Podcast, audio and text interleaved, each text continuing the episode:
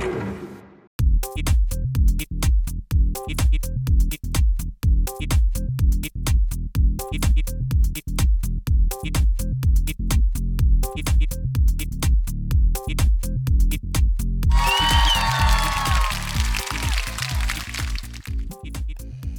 うもこんにちは、キミ西です。えっ、ー、と今日は日向坂の話なんですが、今ダサダっていうドラマをやってて、これがね、なんかすごい面白いんですよ。普通そのアイドルが、えーと、グループ全員が出てるドラマなんですけど、日向坂のね。で、アイドルが全員出るドラマなんて、まあ見れたもんじゃないっていうのがね、結構、まあ今までそう思ってたんですけど、だけどね、この日向坂が出てるやつはね、えー、ダサダに関してはそういう心配は全然いらないです。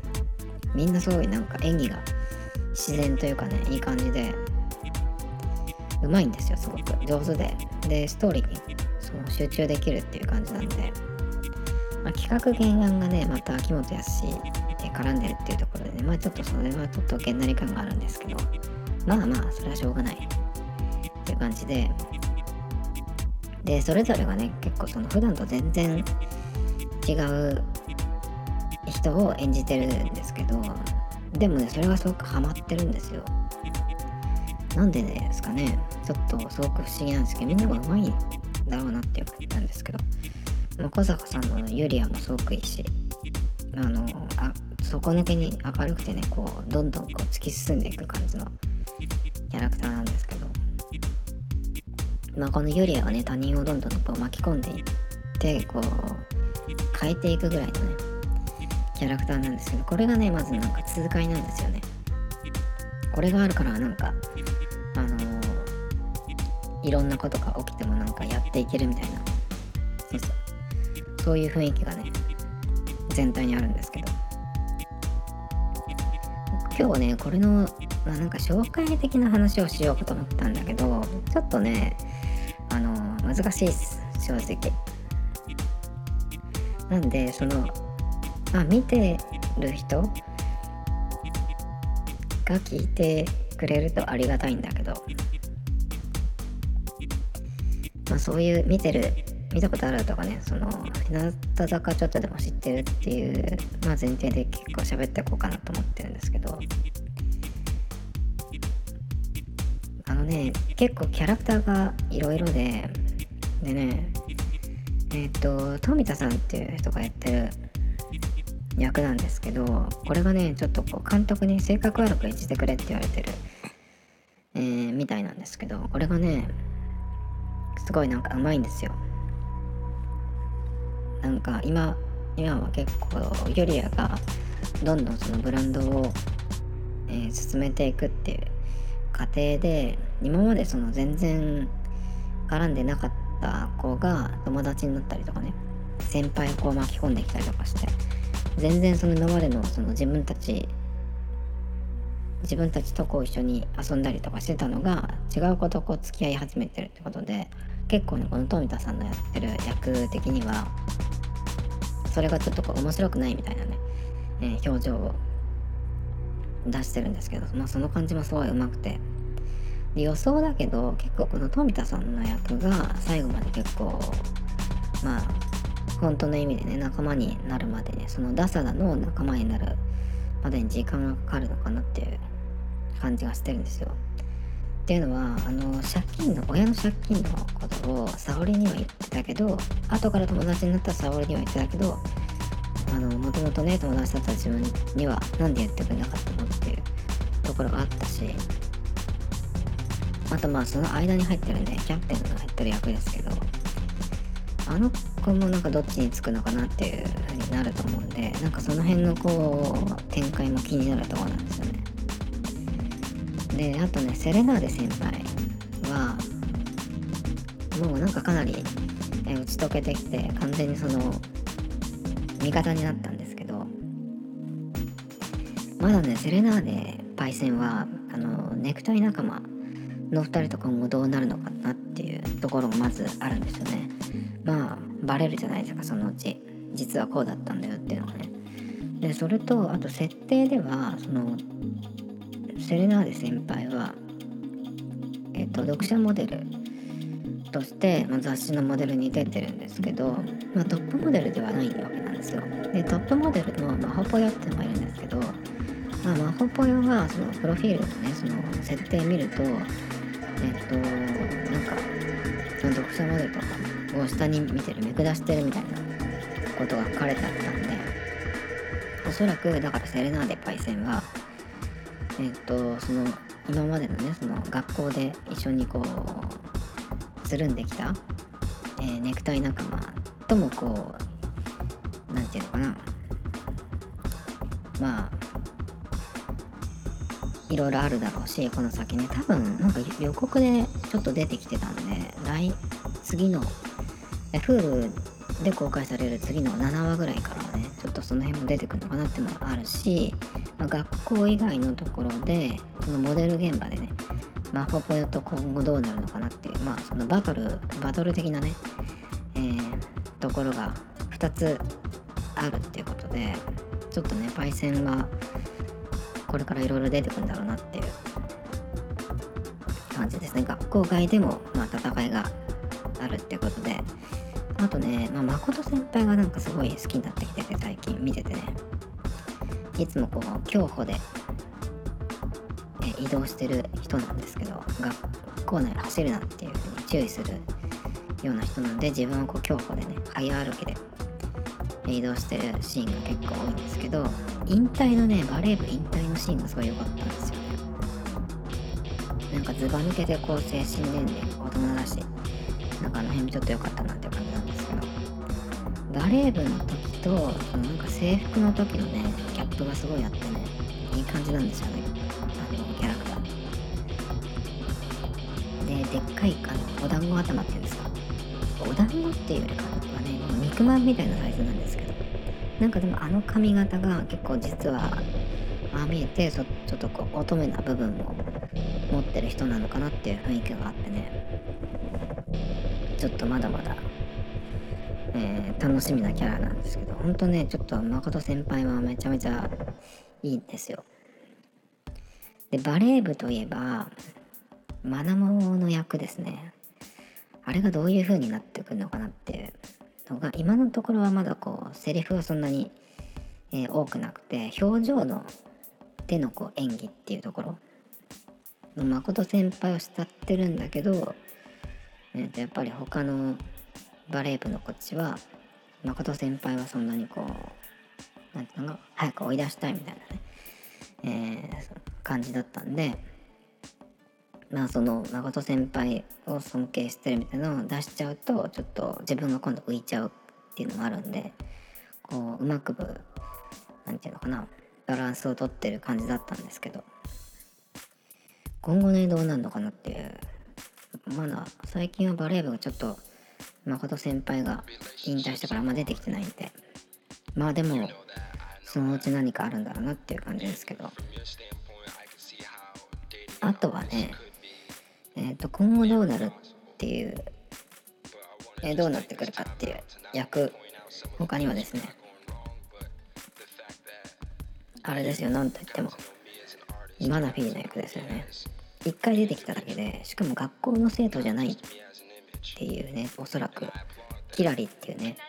えっ、ー、と沙織となんかネットで知り合ってオフ会で会ったっていう。その中にいたっていう一人なんですけど。まあねあそこだけ出てきたんでまあおそらく何かしらまたそのキラリと沙織がえっ、とどっかで再会するっていうのがあるの。かな今度ねえっとそのダサダがなんかに出店するみたいなイベントがあるんですけどもしかしたらそこで出てくるのかそれともダサダがこ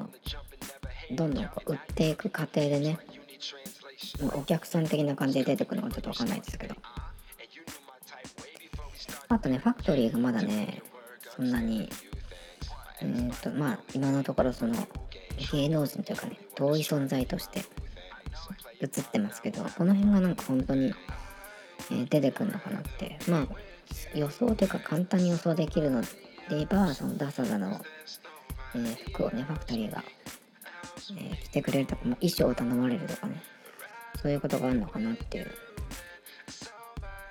で今テレビでは5話。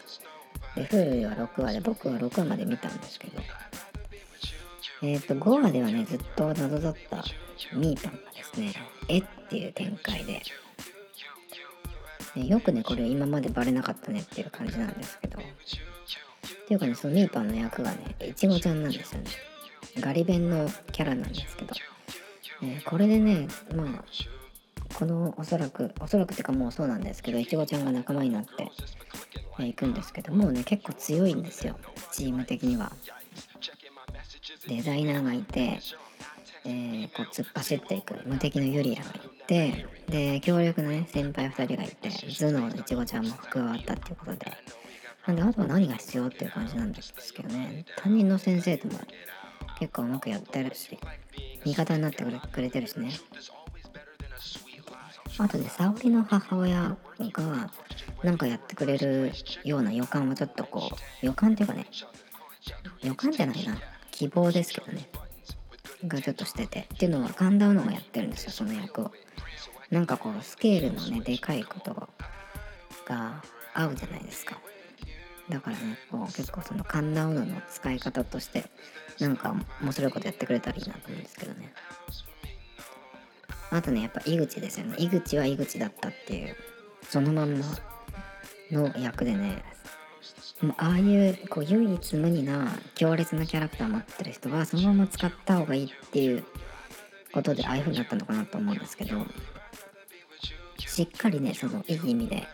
えー、浮いててね完全にハマってましたね。で Hulu でやってるそのもう一つの教室っていうスピンオフ番組があるんですけど今回井口が出ててねもう全部持ってってましたね。やっぱすごいですね。他のメンバーが喋る暇がないみたいな感じで。普段だったらあでも今回もうみんなやったからか。今までのそのえっ、ー、ともう一つの教室っていうやつはあのオリジナルグッズを作ろうみたいな感じでね。みんなそれぞれメンバーがえっ、ー、と一個そのデザイン案みたいなねそのグッズのアイデアを、え持ってきて発表してるっていう回だったんですけど今回からはねまあそれもみんな一回りしたんでまあトークだけだったんですけどそれでもねちょっとすごく、えー、もう入口回でしたね。このドラマねだから全然知らない人がその日向坂を知らない人がね深夜にテレビつけて偶然見てハマるって人もねいるんじゃないかなと思うんですよね。そんぐらいねおもろいです。あとはね気になったのはそのダサダっていうファッションブランドを作ってやっていくっていうのがそのメインの流れなんですけどこのダサダの服のデザインをえっ、ー、と良くするっていうのが絶対じゃないかなと思ってそこが良くなればね本当にこのドラマかなりいくと思うんですよ。って言ってももう収録は半年ぐらい前去年の夏高にとって終わってるみたいなんで、うん、まああとはねこっちは見ていくだけなんですけど。今んとこねちょっとそのダサダの服のデザインは何ていうのかな。まあ個性的っちゃ個性的なんだけどその本当に欲しいっていう風になるようなデザインっていう感じじゃなかったんで。うん。なんだろうな。あそこだよなやっぱり。あの服のデザインダサダのデザインを本当に今こう欲しいっていう風になるぐらいの、えー、服にすれば結構そのドラマ的にも面白くなるしあとなんだっけな今度そのなんかのイベントにそのダサダっていうファッションブランドとして、えー、出すっていうのがなんか決まってるらしいんですけどそこでねちょっとえっ、ー、と出る服が良ければいいんですけどそこがねうーんちょっとその本当にダサダサくなっちゃってるとあのー、なんかドラマ的にもちょっとこうせっかくのあのいい感じがね、えー、説得力がなくなっちゃってちょっと残念になっちゃうんでまあここだよねやっぱり。このダサダの服のデザインブランドとしてやっぱりいい感じになればね絶対あの大成功だと思うんですけどここがねちょっと今のところあんまりいいのが出てきてない感じがするんですよね。ちょっとそこだけ心配ですね。あとはまあ本当にえっ、ー、と今6話まで見ちゃったんであと4つかな。だからもう半分過ぎちゃったんでやっぱドラマってねやっぱりあっという間に面白いなと思ったやつは終わりに近づいてきちゃうんでそこがちょっとねこうまあ寂しい感じが近づいてくるのがちょっと嫌なところではあるんですけど。しかしねその井口がね卒業っていうことが昨日だかえ発表されてね、まあ、なんで卒業かっていうと、まあ、恋愛関係がね、まあ、バレて、えー、取られたんですよね。で詳しいことはそんなにその発表されてないんですよ。なんかその街で男と歩いてるのを撮られてで顔が写ってなくて最初なんかでその出た写真がねなんかネットメディア文春とかじゃなくて最最初はまあ似たようなもんだと思うんですけど、うん、街中で撮られたやつが後ろ姿だったんですけど、まあ、どっかで着てた服が井口がね着てた服がそれと同じで、えー、まあ早い人はねその特定してたんですけどでそうしたらその本人がねそのなんかブログかなんかでその私で間違いありませんみたいにまず認めたんですよ。でそっから活動自粛っていう感じで夏ぐらいだったと思うんだけど去年の。でそっからずっとね、えー、と出てないんですよ。ライブとかもそうだしテレビも出てないし。でまあそのダサダに関してはそれの前に多分収録されてたんで今その普通にやってるんですけど。でもねあのー、なんか本当にもったいないっていうのもあるんだけどまずこういうのでねなんかまるで犯罪者みたいな、ね、大げさな扱いにされるっていうのがちょっとねもうちょっとやめてくんないかなと思うんですよね。だってさ芸能人があの最近なんか毎年のように誰かしら捕まってるじゃないですか。覚醒剤とか麻薬とかでね。なんかそういうのに比べたらだって何もしてないじゃん。なのになんかそういう誰だか知らない人がさ勝手になんかこそこそ写真撮って送ったりとかさ売ったりとかね。あとはまあもちろんそのくずますごみが週刊誌とかがそれでやってるわけなんですけどなんかねそういうので、うん、なんか犯罪者扱いみたいにされるってしかもその引退にまあ引退だよね。おそらく。卒業っていうか芸能界に残るっていう感じじゃなくてなんか一般の企業で働きますみたいなこと書いてあったんで。だからねそんなことで何もしてないのにさおかしくないっていう。の才能が井口の才能が生きるのって絶対に芸能界だと思うんでなんかね本当にそれを考えると大損害だと思うんだけどそのなんか事務所が損害じゃなくて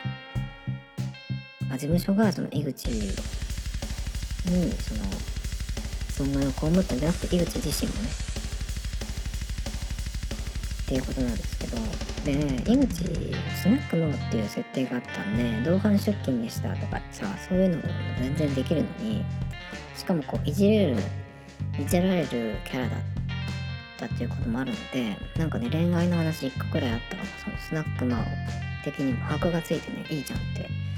思うんですけどなんかそういう風に持っていけなかったのかなって。普通のねそのなんかガチ恋いっぱい増やしてっていうまあグループもありますけどそういうのとそういうキャラじゃないから井口の場合はね。だから全然余裕ですとかっていう風にできたんじゃないかなと思うんだけどやっぱ欅とかね他のグループがそういうのあった場合にまあ首首って言っていいのか分かんないけどやっぱり、えー、卒業というか脱退していってるんでダメだったのかなと思っちゃうんですけど、まあ、もしかして本人の意思なのか分かんないですけどね。なんか本当にもったいないですよね。こういうのって本当なんか事務所があってどうにもできないもんなのかなっていつも思うんですよ。だって普通になんかその仕事して生活してるだけなのにそのねとたまたまかなんか知らないけど男と一緒に行ったっていうのを勝手になんか写真撮られてさばらまかれて。で商品価値下げられてこの先立つ予定だった売り上げが消えるわけじゃないですか。事務所側からしたらね。そういうことを、ね、されるとまあスケジュールも変わってくるし。こういうのされたらさ普通なんかその事務所側がそういう週刊誌とかに対して億単位の請求できるっていうのがなんか普通だと思うんだけど。なんでねこういうのがずっとまかり通ってるのか。不思議でしょうがないんですけどまあ敵対するその芸能事務所とかが金出して足引っ張るための道具としてね週刊誌っていうのはいるのかもいるんだろうけどおそらくお互いにねやってるんじゃないかなと思うんだけど、一人の人のそのしかも若い子の人生が大きく狂っちゃう変わっちゃうわけじゃないですか。でさっきも言言いましたけどまずなんかその恋愛の話なんて犯罪でもない。違法違法じゃないわけですよ。なんかそんなことをねスキャンダルっていつまでもう言ってんのも本当に幼稚だなと思うし。嘘大げさばっかりだからね本当に。だからなんかそういうのが出ても今時そんなの誰も相手にしてないよっていう風にあの社会がねなればいいんですけどなんかならないのかなと思っちゃいますよね。加速するだけっていうか。でねそれで思ったんだけどそういうのにはめる、えー、アイドルとかね芸能人をはめるハニートラップ的なのってあるんじゃないのかなとかちょっと思っちゃいましたけど。ハニートラップって言うと普通男が引っかかるんですけど女の子のアイドルを狙うっていうのもあるんじゃないのかなと思って。だからもともとそういう他の芸能事務所とか週刊誌とかとグルになってなんだろうそんなにこう売れてないモデルとか俳優みたいなのを使ってさアイドルに近づいてって、えー、こういう風にするみたいなね。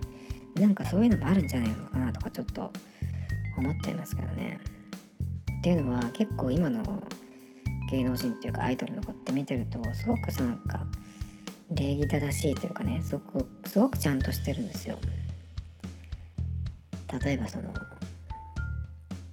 企業の名前とかグループの名前とかコンビ名とかいう時に必ずなんとかさんってつけるしね。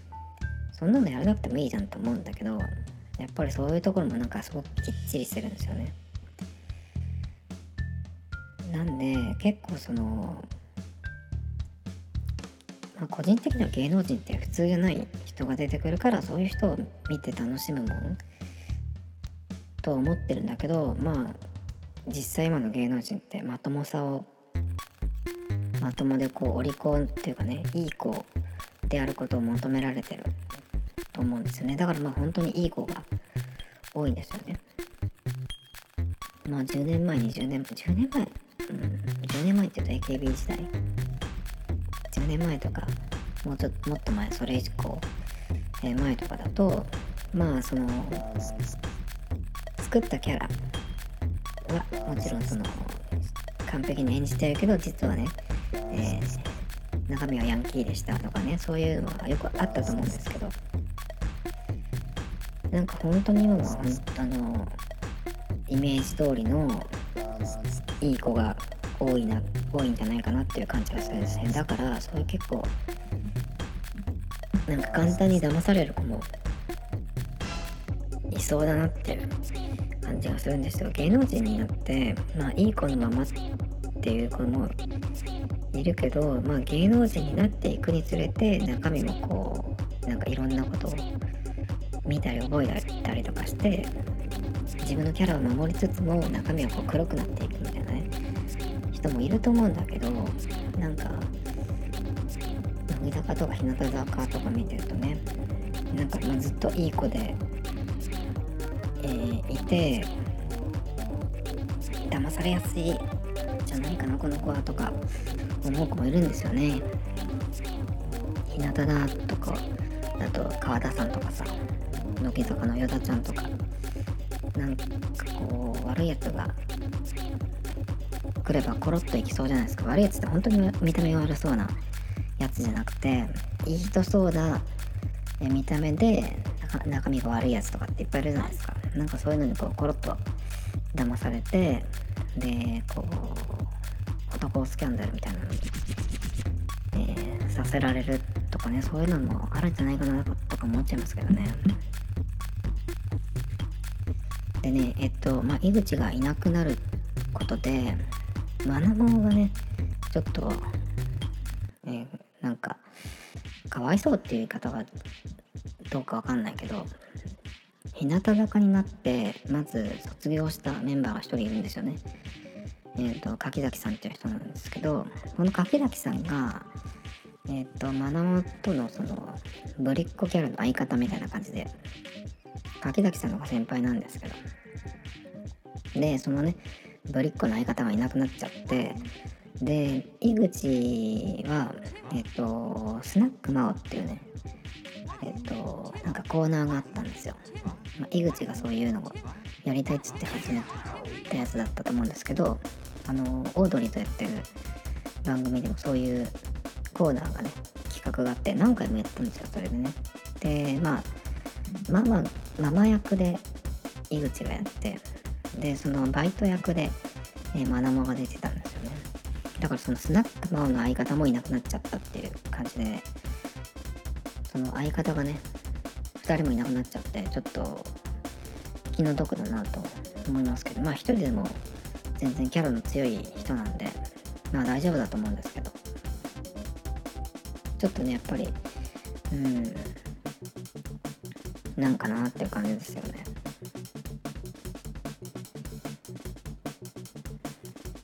でね井口のねそのオーディションの時のあのー、ショールーム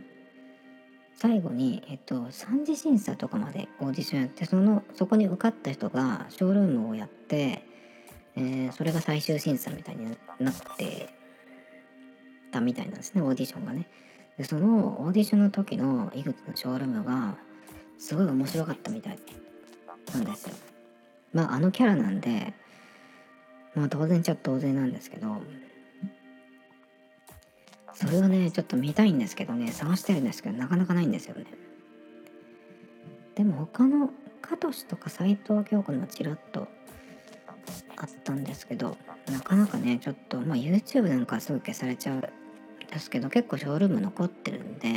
あるかなと思ったんですけどな全然なくてですね。ひらがなの一期生とか他の人もでもあんまりないんですよね。どっか中国サイトとかないかなと思って。YouTube 以外をこう探そうかなと思ってるとこなんですけどちょっとそれを見たいんですけどね。なかなかないんですよ。まあねとにかくまあの井口もったいないなって残念だなっていうので、えー、いっぱいですけどね。昨日今日と。え、特に昨日発表されてその後にえ、ー、と今回のそのダサダのの放送とね配信があってそれがもう両方とも井口会だったんでやっぱすごいんですよ。存在感とかね面白さがね。いやまあだからこれをこれがこの回があるタイミングだから、えー、ここで発表したっていうのもあったと思うんですけどでもこれで結構ひっくり返せると思うんだけどな。それぐらいの力があると思うんだけど。なんとかならないのかなと思いますね。本当に残念ですよね。でも井口はなんか大金持ちになってほしいなと思います。個人的には。だからなんか前に番組の企画でね、なんか女社長みたいな、アッパホテルの社長みたいな格好してやってたのがあるんですけど、なんか本当に、だからアッパホテルの社長みたいになって、か日向坂のね番組とかのスポンサーになるとか,なかそういうのがあったらいいなと思いますけどね。トミトタイムズ・ポッドキス。This program was broadcast you anchor FM.